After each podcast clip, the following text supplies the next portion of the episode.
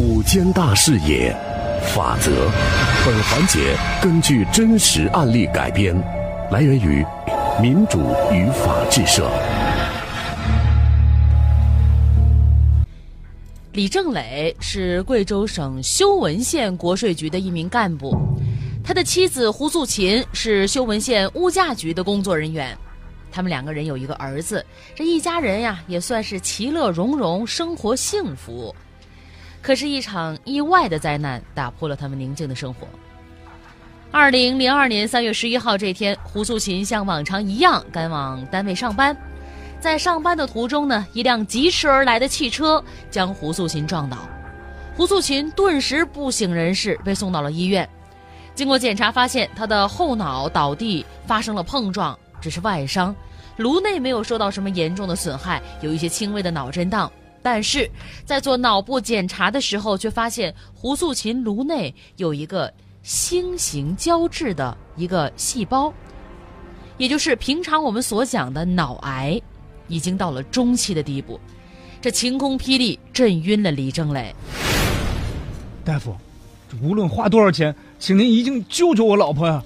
啊，您的心情我可以理解，不过呢，我给你交个底儿啊，得了这种病啊。基本上生命也就进入倒计时了啊！就算勉强维持，剩下的时间呀，很有可能就是全身瘫痪。无论是病人还是家属，都会很痛苦呀。那，那就是没救了。只能化疗，化疗也得看效果。那，那化疗吧。住院期间，李正磊为妻子跑前跑后，为她做各种爱吃的食物，每顿饭都亲自一口一口的喂给妻子吃。为了逗妻子开心，李正磊给她讲笑话、读新闻。住了一段时间的院，由于还要照顾孩子和上班，经济上就比较困难了。李正磊和妻子决定出院回家疗养。在家里呢，胡素琴觉得身体恢复的还不错，应该不会有什么问题了。可是病魔并没有放过他。二零零二年八月十号，胡素琴在吃午饭的时候，突然感觉握筷子的右手一点力气都没有了。哎，你筷子怎么掉了？郑磊，我我这右手一点劲儿都没啊！啊，怎么回事啊？你掐掐我。哦，好。怎么样？疼不疼？一点感觉都没有，坏了！走，咱现在就去医院。李正磊急忙把妻子送到医院检查，是癌细胞扩散引起的神经麻痹。很快，胡素琴的病情加剧，接着胳膊半个身子，最后全身都失去了知觉，彻底瘫痪了。他已经失去了意识，应该说就是个植物人了。您是患者的丈夫是吧？嗯。呃，我想跟您聊几句。医生。我老婆这回能挺多久？癌细胞已经扩散到全身了。唉，患者最多还能生存三个月。啊？啊，您别介意啊，我说话比较直接。这个看病呢，也是讲求实际效果。我觉得呢，没必要在大医院扔钱了。我建议您把妻子接回去，保守治疗。李正磊只好把妻子接回家进行保守治疗。回到家里之后呢，由于胡素琴治疗期间做过脑部癌细胞的切除手术，瘫痪在床的她，并发症癫痫也随之而来了。最严重的时候呢，一天就会发作四五次。胡素琴在饱受病魔痛苦的时候，李正磊一天也是如坐针毡呀。除了上好班，下班还要照料好妻子，病情还在加重，他的精神也随之处于崩溃的边缘。李正磊只好请了一个保姆帮忙照顾妻子，自己呢一边上班一边打听偏方。到了二零零二年九月，他先后打听了二十多个偏方。为了确保疗效和安全，李正磊拿着这些偏方，请一些有名的老中医进行鉴别。几位权威看了之后，一致认为用中药汤泡澡的偏方应该有效。嗯，不过。这个泡澡你要有个心理准备啊！熬制洗澡用的这个中药汤，这个可不像熬制一般的内服中药那么简单。没事，再复杂我要试试。您具体给我说说吧。这个用药量是比较大的，每次要用中药材二十公斤，熬制的中药汤呢要达到五十公斤。这么多呀？是的。那那得用个大锅吧？对对，一般的家用锅根本不行。那没事儿，我把家里面改造改造。李正磊他们家的面积很小，阳台和厨房加到一块儿垒不开一个大灶。李正磊决定将书房改成一个灶房，说干就干。李正磊请来了瓦匠，按照熬药锅的尺寸砌好了大灶，接着买来了药浴用的木盆儿、大锅。很快呀，这一个简单的中药房就成了。接下来呢，李正磊到药店买药，这个时候他才发现，要在一个药店买足二十公斤的中药，谈何容易呀！一个药店满打满算才能凑足三四斤，他骑着个摩托车，几乎跑遍了县城所有的药店，才凑够了二十公斤的三角凤和陈艾，足足装了两大麻袋，驮回家。由于李正磊没有烧大灶的经验，用书房改建的中药房通风又不好，烧火用的柴火呢又没有干透，这头一回熬药，我弄得满屋子是烟，把李正磊呛得是直流眼泪，两个多小时才把药熬好。李正磊小心翼翼地把救命药汤倒进大木盆里，觉得水温合适，才把妻子轻轻地抱到木盆里。他一边用药汤给妻子洗澡，一边给妻子做起按摩。苏秦呐，从今儿起，你得天天用这中药泡澡。专家都说了，这方子应该是有用的。你可别嫌药味重啊，坚持泡，早点站起来。你看，没你帮忙，我连个大灶都烧不好。哎，给我呛的呀，直流泪呀！妻子这边啊，对此是毫无反应，只是目光呆滞地望着李正磊。李正磊感觉到的那是一种无助的目光，妻子已经把一切都压到了自己身上。就这样，李正磊每天要给妻子洗药浴，每天洗完，他总要仔细地检查妻子有什么变化。李正磊熬一次药需要二十公斤的药材，每熬制两次就要更换新的药材。这样一算呢，每周要有六十公斤的药材。虽然说两味药的价格不贵，但是县城的几家药店的药材根本是不够他用的。所以为了保证妻子的用药，李正磊决定自己上山采药。经过打听，李正磊得知三角蜂必须要到离县城三十公里的山区去采。陈艾呢是在距离县城五十公里以外的地方才有，要采集够一个星期的用量，必须至少要一天的时间。李正磊呢，他是单位里的业务骨干，特别难请假，只好利用双休日采药。三角蜂是多年生长的草本植物，大多生长在荆芥丛当中，根系发达，必须用锄头把周围的泥土挖开，才能连根带起。从早晨五点多一直到太阳落山，李正磊全身的衣服、手上啊都被这个荆棘刮破了，也总共采了不到四十公斤。等他回到家里，已经是全程华东初上。李正磊也顾不上吃饭，拖着疲惫的身体赶紧给妻子熬药。等给妻子洗完药浴，已经是半夜时分了。就这样，李正磊除了吃饭、睡觉、上班，就是给妻子熬药、洗澡。老天呀，也被这个苦心人感动了。在给妻子洗浴不到两个月，这妻子的病情还真是出现好转了。二零零二年十月份的一天晚上，妻子呆滞的目光突然有了神采，嘴角微微动了动，好像有话要说。李正磊非常惊喜：“苏琴，你你感觉怎么样了？”“哦哦，对，你你不能说。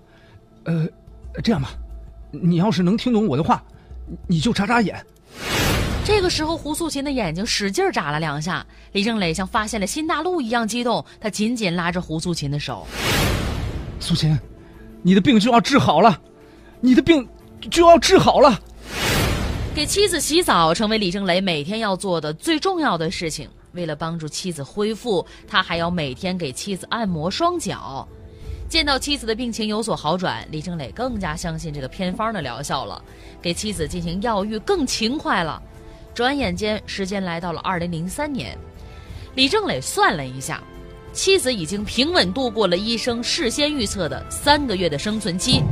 他觉得只要坚持，妻子一定会重新站起来，并会痊愈。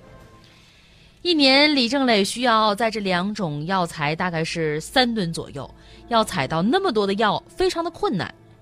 因为李正磊经常要上山采药，山里的不少乡亲都认得他了。他们知道李正磊为妻子采药，对身患绝症的妻子是不离不弃，都非常的感动，决定帮助这个真正的男子汉。他们上山干活呢，看到了三角风和陈爱，就顺便的采，也帮忙一块的积攒。等李正磊下来的时候啊，就顺便交给他，这样呢就可以帮李正磊少不少的劳动量。李正磊也是大受感动啊。转眼间跨入到了二零零五年，这一年的十二月二十五号中午，正当李正雷把妻子抱进浴盆准备洗澡的时候，胡素琴突然从嗓子眼里断断续续的冒出几个字儿：“